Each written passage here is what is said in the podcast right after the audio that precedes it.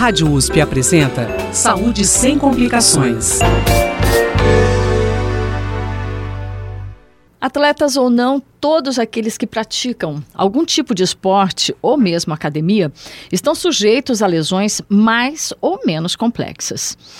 Para falar sobre este assunto, hoje aqui no Saúde Sem Complicações, convidamos o ortopedista Marcelo Castiglia, com formação pela Faculdade de Medicina da USP Ribeirão Preto e especialização em medicina esportiva, cirurgia do joelho e trauma do membro inferior e cirurgia do ombro e cotovelo. Boa tarde, seja ver... Seja bem-vindo, doutor Marcelo. Boa tarde. Doutor, para a gente começar, eu gostaria que o senhor falasse um pouquinho sobre quais são os tipos de lesões mais comuns no esporte. Os tipos mais comuns de lesão no esporte fica um pouco, um pouco difícil da gente catalogar, porque boa parte delas acaba passando sem o segmento médico. É uma coisa mais simples, que a pessoa acaba se automedicando e, e acaba, acaba por não procurar um médico, mas o que a gente tem de catalogado cientificamente é que a entorse de tornozelo é a lesão mais comum, seguida por uma lesão por lesões musculares aí descomplicadas e que acabam por, por ter um tratamento mais conservador dor, com medicação e gelo e se resolvem em poucos dias. E por que, que essas lesões acontecem com tanta frequência?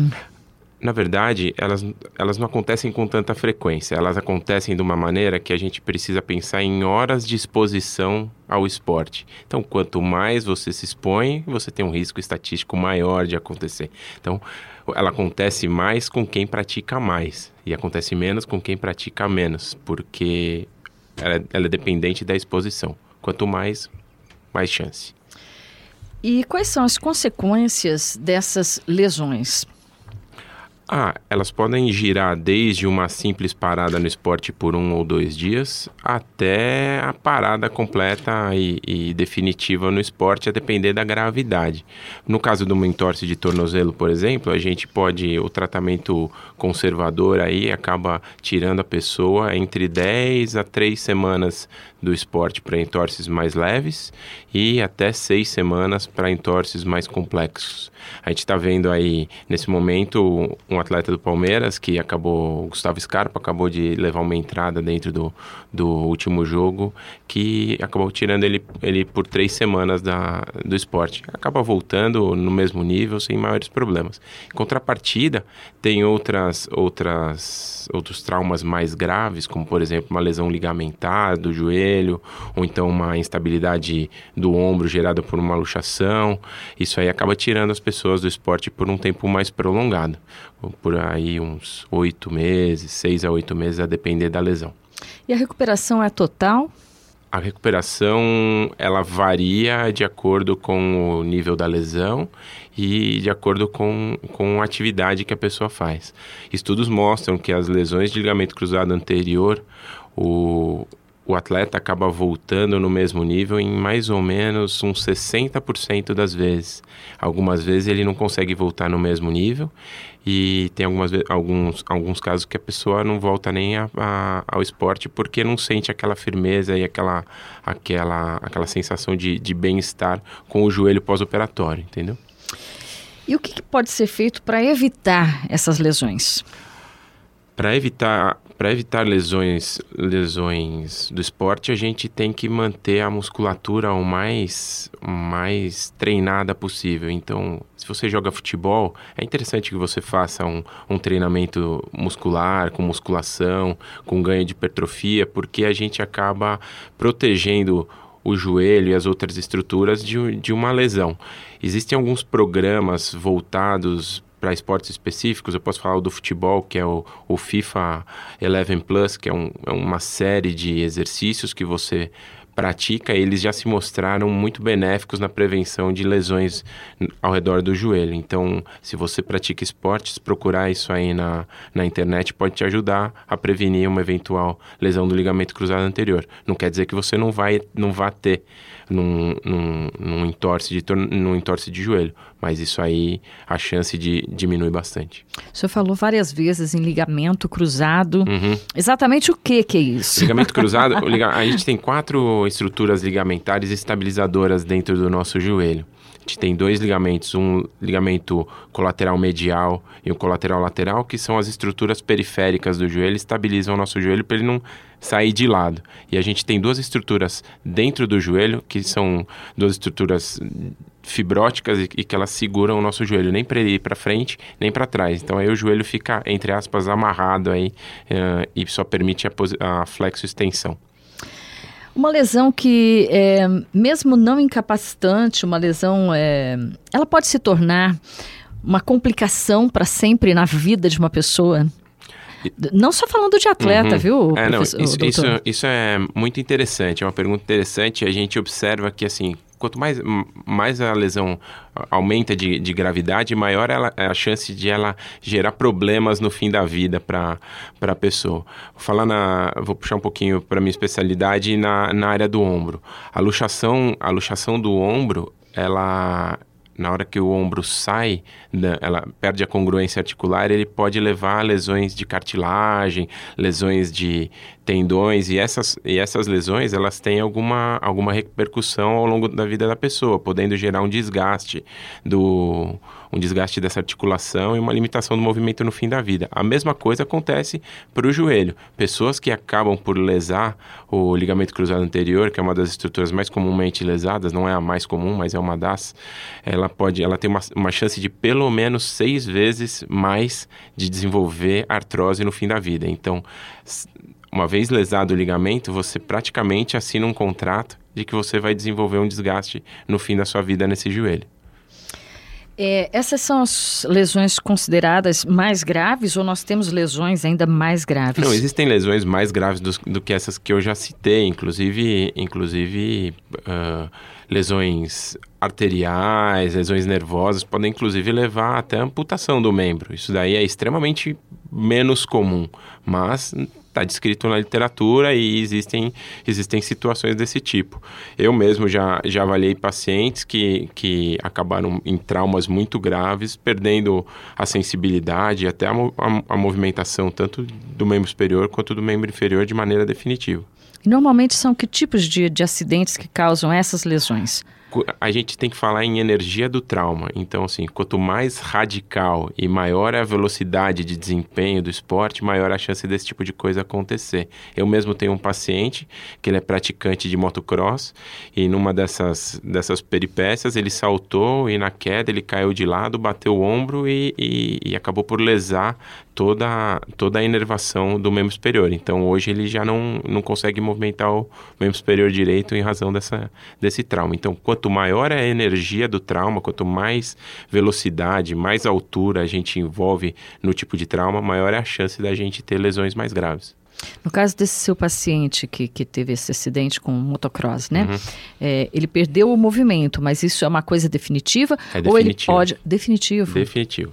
É um negócio que a gente até, a gente até tentou fazer algumas coisas para tratar a, a, parte óssea da fratura e, e, ver se recuperava, mas já está com mais ou menos três anos do trauma e ele não recuperou absolutamente nada. Então, assim, é uma lesão definitiva e que não tem tratamento. Hum, eu ia perguntar justamente sobre quais os recursos, né, e, e para, o tratamento dessas lesões no esporte. É, a, com, com o, o advento da medicina moderna, a gente está observando que cada vez mais a gente consegue obter resultados melhores e mais satisfatórios para as diversas lesões do esporte. A gente está cada vez mais com recursos de cirurgia minimamente invasiva, uh, transplante de cartilagem, transplante de células de cartilagem, cultivo fora do corpo e transplante para articulação na sequência, ou mesmo transplantes de fragmentos ósseos com, com um componente articular vindos de doador cadáver e a gente uhum. consegue reimplantar isso em joelhos já ou joelhos ou ombros ou outras articulações que estão doentes então assim a gente está progredindo cada vez mais mas os recursos aí para tratamento para tratamento variam muito com para cada área, mas o fato é, o paciente de 50 anos atrás recebe um tratamento que é completamente diferente do que é do que a gente fornece hoje, com uma chance infinitamente maior de sucesso. Um exemplo de, de lesão em, em, evidência também, né, embora já, já um pouco já faz mais de um mês, eu acho. É, é o caso do Neymar, né? Como ele é um jogador muito, né? Uhum. Todo mundo fala do Neymar, né? Eu gostaria que o senhor falasse um pouquinho sobre a lesão que, que ele sofreu, né? Sobre o caso uhum. Neymar. É, a gente é complicado esses, esses jogadores que são muito famosos, a gente não tem informações 100% corretas sobre a, a lesão dele, sobre como foi tratada na primeira cirurgia e o que está acontecendo agora. Então a gente acaba ouvindo um pouco, um pouco de orelhada e fica muito difícil da gente dar opinião. O fato é que essas fraturas do quinto metatarsiano, que é como ocorreu com ele, uh, elas têm uma, uma, uma porcentagem aí que não é pequena de não consolidação óssea. Então, pode ser, a gente está falando aqui sem, sem conhecer o caso por completo, mas pode ser que te, essa fratura que ele teve lá, lá atrás não tenha, na verdade, cicatrizado da maneira como a gente esperava. Então, isso aí, ela agora ela acabou aparecendo porque houve uma, uma falha formal da, da consolidação da fratura e agora vai precisar ser tratada de novo. Então, eu imagino, pelo que se escuta, sem ter visto nenhum exame, que provavelmente o que ele teve foi uma não união da fratura que ele já tinha tido lá atrás. Tá. É, esse, esse osso no pé, é, é esse osso externo do, do, do pé? O, o metatarsiano, é, quando a gente olha o pé, a gente tem os, a parte da frente do pé, a gente tem os, os dedos, ou, ou, ou, cientificamente chamados de artelhos, são os ossos que ficam antes do dedo. É aquela parte do meio do pé. Uhum. Então, não é a parte que a gente, a gente, ela é toda coberta por pele e a gente não tem nenhuma saliência óssea que possa ser vista, assim. Isso daí acontece com qualquer pessoa, né? Pode uhum. acontecer andando. Né? Exatamente. Né? É, no caso do Neymar, é, o tipo de tratamento né, é diferente do que. Sem dúvida, sem dúvida. em todos os aspectos. O, o tratamento, o tratamento de, de fraturas como, não como essa, mas fraturas semelhantes nos metatarsianos, na grande maioria das vezes acabam sendo de, de tratamento conservador na população geral, de baixa demanda física a gente começa a migrar para um tratamento mais invasivo e mais cirúrgico, quanto mais, mais atlético o paciente é. Então, na verdade, o que o Neymar recebeu, ele foi, recebeu um tratamento para tentar voltar o mais rápido possível. Naquela época, ele estava numa situação pré-Copa do Mundo e, e, e arriscado a não participar. Então, eu acho que a chance de, a chance de ele tratar de maneira cirúrgica e se reabilitar mais precocemente era muito maior. Isso ocorre com, as, com os tratamentos cirúrgicos quando, quando indicado a ideia, principalmente em fraturas, na hora que você faz a cirurgia, é tentar estabilizar os fragmentos de uma maneira que você possa possibilitar para aquele paciente uma reabilitação mais rápida e com menos sequela de rigidez articular e, esse, esse, e outras complicações que podem acontecer com uma fratura não operada. Uhum. Uma pessoa normal, ela receberia exatamente qual seria o tratamento indicado para uma pessoa que é uma pessoa que normalmente caminha, uma pessoa que, que faz academia, que faz que joga bola de vez em quando. Então, vamos, vamos imaginar. É difícil porque eu não conhecia a radiografia do Neymar e eu não sei se ela já tinha indicação cirúrgica para qualquer tipo de pessoa. Mas vamos pensar numa fratura da base do quinto metatarsiano, que é um osso que geralmente consolida com, com uma imobilização transitória de umas, uns 14 dias e depois um sapato consolidado lado duro, pode ser um tamanco, ou então um que não permita a, o movimento do pé, isso aí é mais do que suficiente para em seis semanas unir a fratura e o paciente poder devagarzinho voltar às atividades de vida normal. No caso do Neymar, foi optado pela cirurgia logo de começo, o que de maneira alguma é errado, mas, mas ela, ela pode, da mesma maneira que, a, que tratando de maneira conservadora, também pode não consolidar. Uhum, até pela necessidade dele. Né? É, não, ele tinha uma necessidade formal de se reabilitar rápido e voltar para poder estar tá disposto para a Copa, né? Uhum. Qual esporte lesiona mais, causa mais lesões? Essa é uma pergunta muito complicada. Eu posso falar qual é o esporte mais perigoso uhum. na, na, uhum. na, atualidade. Eu acho que dos praticados habitualmente, o, o que mata mais é o ciclismo de rua. Não tem qualquer dúvida. Ciclismo de estrada, esse que, que as pessoas pegam estrada para ir pedalar, é o esporte que estatisticamente mais mata em termos absolutos. Obviamente que existem esportes muito mais arriscados, como pular de paraquedas e, e outras escaladas, essas coisas acabam matando, mas como são menos pessoas expostas a, em termos absolutos, você acaba observando menos mortes mas, mas o ciclismo de estrada é disparado o campeão de, de, de fatal dos esportes aí. É extremamente perigoso. E desses esportes mais, é, mais comuns, é, qual que, que traz mais lesões? É uma, uma pergunta complicada, mas o MMA traz bastante lesão, né? É, é feito para é feito para machucar, né? né? Por definição. O, o próprio futebol machuca machuca num volume considerável.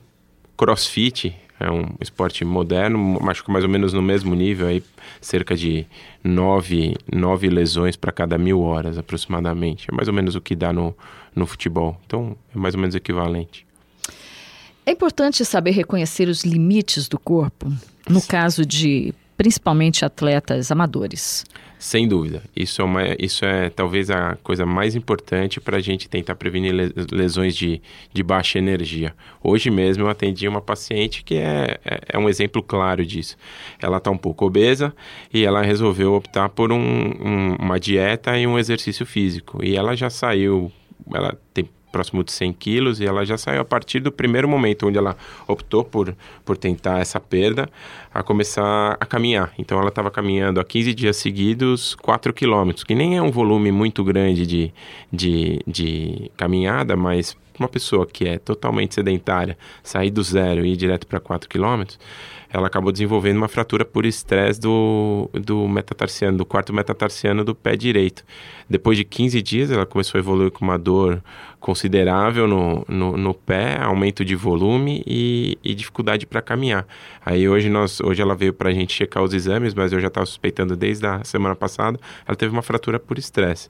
Isso aí é uma resposta do nosso corpo, o, o ao, ao estímulo, o osso ele, ele segue leis que quanto mais você estimula ele, mais osso ele produz. Só que ele precisa de um tempo para para conseguir essa produção. Então ela acaba caminhando todos os dias, ela machuca mais do que o osso tem capacidade de se remodelar e aí acabou por gerar uma, uma fratura por estresse. O tratamento disso aí é, é, conservador, a gente trata com, com repouso por seis a oito semanas e isso aí tem uma tendência de melhora e ela vai poder voltar. Agora, dessa vez, com um pouquinho mais de orientação.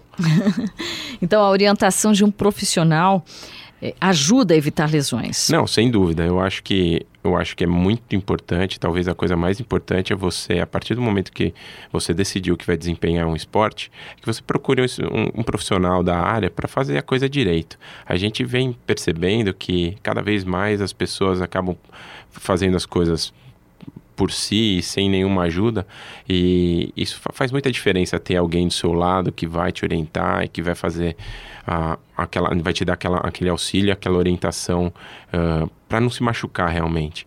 A gente tem, tem diversos artigos científicos, eu fui dar, um, fui dar aula num congresso de medicina esportiva, onde eu dei uma aula sobre as lesões associadas ao, ao crossfit. Tá, a gente começa a observar que esses boxes de crossfit, onde 20, 30 pessoas fazem aula com um professor só, uh, acabam mostrando muito mais lesão do que aquela pessoa que tenta fazer o crossfit uh, fazendo como personal, entendeu? Então, é, é, inegável que uma pessoa que te orienta a fazer 150 agachamentos junto com mais 18 ou 19 não vai ter aquele, aquela aquela possibilidade de te dar orientação, ao mesmo tempo que ele tem que olhar todas as outras pessoas. Então, tem que ter um pouco de, de cuidado para esse tipo de atividade muito intensa, porque não é para iniciante. Aquilo é para uma pessoa que já é velho de guerra, entre aspas. Pois é, ninguém recebe esse tipo de, de, de explicação, né? Principalmente é, essas pessoas né, que estão em busca de emagrecer, uhum. né? Que chegam para um, um, tipo de, de, de uma, uma, atividade física pesada, né? uhum. né? Que exige bastante, né? Inclusive eu li recentemente que eh, o CrossFit, não sei se isso é verdade, mas é, diz que futuramente é, ele traz problemas para o resto da vida, né? De articulação, de, de é, cartilagem. Na verdade, na verdade, nada contra o crossfit, mas contra o exercício mal, mal executado. Eu acho que mais do que qualquer outra coisa. A gente pode observar, sim, sequelas que, que podem levar para o resto da vida. Aí, uma, uma... Eu mesmo tenho uma paciente que está com quatro meses ou cinco, que foi operada por uma lesão desenvolvida no crossfit por um exercício mais, mal feito. Ela foi orientada pelo, pelo professor lá, da, lá do box a fazer 45 elevações com membro superior e acabou numa dessas ela sentiu um estalido e eu já conhecia a paciente, ela não tinha dor alguma. A gente examinou e, e pediu, pediu exames e ela acabou mostrando uma lesão no tendão do ombro, precisou ser submetida a uma cirurgia. Já está voltando agora, já me mandou fotos da semana passada que já está voltando para o CrossFit. Então não tenho nada contra o exercício, eu tenho contra o exercício mal executado e mal orientado. E quais são as principais orientações, então, para esportistas de final de semana? Tentar fazer mais exercício, porque só de final de semana é insuficiente. A Organização Mundial de Saúde define o sedentário como a pessoa que faz menos de 150 minutos de exercícios por semana. Então, aquela pessoa que vai lá dar aquela caminhadinha duas vezes por semana, ela continua tão sedentária quanto aquela pessoa que não faz absolutamente nada. Essa pessoa, ela tá no, com, tem os mesmos riscos cardiovasculares e as mesmas chances de, de ter problemas no fim da vida associados ao sedentarismo que uma pessoa que não entrou nessa ainda. Da mesma maneira que fazer um excesso de exercícios acaba te igualando do nível de risco cardiológico a uma pessoa que não faz nada também. Então, esses praticantes de ultramaratona, uh, ultra Ironman, eles estão tão em risco de ter uma parada cardíaca ou um infarto quanto tem uma pessoa que não faz nada. Então, uhum. são coisas muito muito equivalentes. O equilíbrio está, como em tudo na vida, está no meio. A gente tem que saber fazer esporte para dar prazer e fazer esporte para dar saúde. Então, não fazer é ruim e fazer demais, em excesso nesse nível absurdo, tem todas as vantagens, são pessoas profissionais e se sentem bem com isso, mas tem que entender que não é, não é um negócio que é isento de risco. Então, é, não é, pensando também em riscos, né?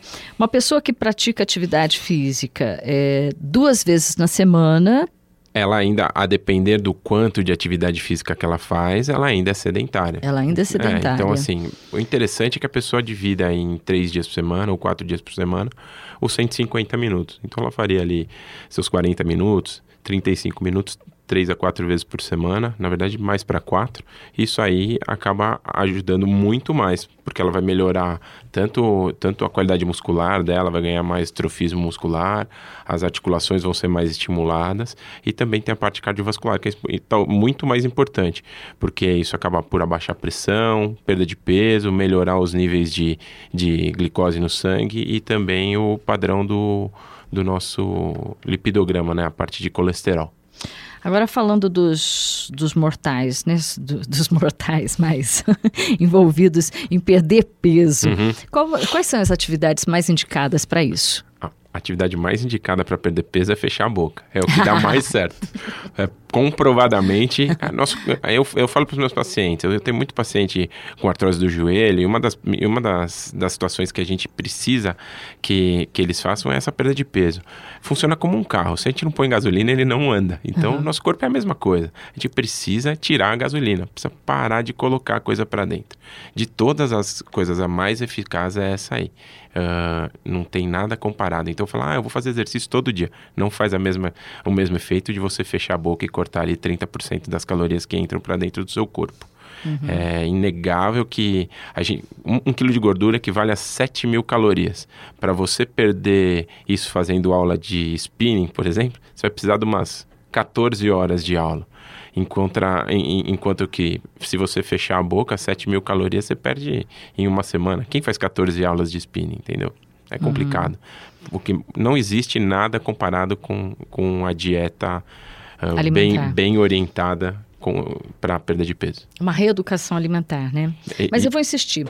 Uma reeducação alimentar é, seguida de, de, de qual atividade para a pessoa não a, atleta. A pessoa, a pessoa iniciante, ela tem que, ela vai ter que começar com coisas simples. E a coisa, a coisa mais simples para se perder peso atualmente seria uma caminhada. Gasta, gasta pouca energia? Talvez sim, ali por volta de umas 250 calorias, 300 calorias por hora, se for uma caminhada mais rápida. Mas é, é um negócio que vai te permitir, te permitir já começar a acelerar o metabolismo. Então você vai, você fazendo uma dieta regrada, associada a umas três vezes, a uma caminhada três vezes por semana, uh, em, primeiro em plano reto, devagar e, e, aumentando gradativamente o volume do, da caminhada, é é o melhor a se fazer. Tá, então agora a gente volta a falar de lesões. E quais são os exercícios indicados para prevenção, se é que tem, para prevenção de lesões no dia a dia, de quem pratica esporte amador, por hobby, academia? Aí vai depender muito do tipo de esporte que você faz. Então, assim, ah, se eu faço um, um, esporte que, que se baseia mais na, em, em corrida, em, em, em, uso dos membros inferiores, você vai ter que focar de alguma maneira num alongamento e fortalecimento para os membros inferiores. Agora, se você faz alguma coisa, do, por exemplo, do, do tipo remo ou então natação, alguma coisa que usa mais os membros superiores, mesmo beisebol, qualquer coisa do gênero, é importante que você tenha, você tenha os membros superiores bem alongados e treinados. Como você vai conseguir isso? Tem diversas maneiras de conseguir. A mais comumente usada é a musculação mesmo. Então, Uh, lá você pode fazer um treinamento da, da, musculatura que você usa habitualmente no desempenho esportivo e naquela que não é usada, que é muito importante, porque a partir do momento que você para de. você usa demais um, um grupo muscular e não usa nada do outro, aquilo vai acabar te levando a sentir algum desconforto com o decorrer do tempo de maneira certeira, não, não, não tenha dúvida. Então, fazer um, um fortalecimento global do, dos grupamentos musculares é muito importante. Então, a musculação, independente de qualquer outra, independente do esporte, ela é uma, indica, uma indicação contínua. Não, ela, é, ela é um exercício bastante completo e, assim, acessível a boa parte da população, né? Nem todo mundo, nem todo mundo tem acesso a outros tipos de fortalecimento, eletroestimulação, essas coisas que são mais, mais modernas e talvez não tão eficazes quanto o treinamento de, de hipertrofia muscular que a gente consegue na musculação. Eu estou conversando com o ortopedista Marcelo Castiglia, com formação pela Faculdade de Medicina da USP Ribeirão Preto e especialização em medicina esportiva, cirurgia do joelho e trauma do membro inferior e cirurgia do ombro e cotovelo. Para encerrar, doutor Marcelo, é, eu gostaria que o senhor desse umas dicas especiais aí para os nossos ouvintes que provavelmente não são atletas, né? deve, lógico, algum atleta deve estar nos ouvindo, né? Alguns atletas, né? Mas a maioria não, né? Ah, o mais importante que a gente tem que pensar é começar devagar. Não, você não fez esporte até hoje e vai começar agora. Não tenha pressa. Comece devagar, de maneira gradual, vá aumentando tanto intensidade quanto volume de treino bem devagar. Minha regra para os meus, meus pacientes é usar um aumento de, de volume, ou de tempo, ou de carga de 10 a 15% a cada duas semanas. Então, ele vai lá, começa andando um quilômetro três vezes por semana. Então, ele vai aumentar para um quilômetro 150, daqui a duas semamas. E aí ele vai incrementando esse, esse, esse volume de treino de, de uma maneira mais lenta. Demora um pouco mais para você chegar no, no seu limite e no, ou na sua, no que você almeja, demora. Mas em contrapartida, você diminui a chance de você se machucar ao longo do tempo.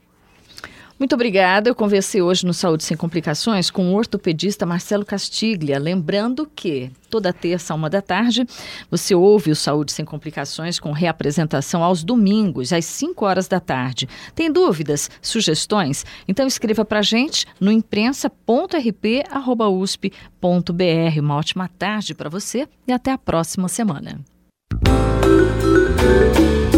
Saúde sem complicações. Produção e apresentação: Rosemel Vieira. Trabalhos técnicos: Mariovaldo Avelino e Luiz Fontana. Direção: Rosimeire Talamone.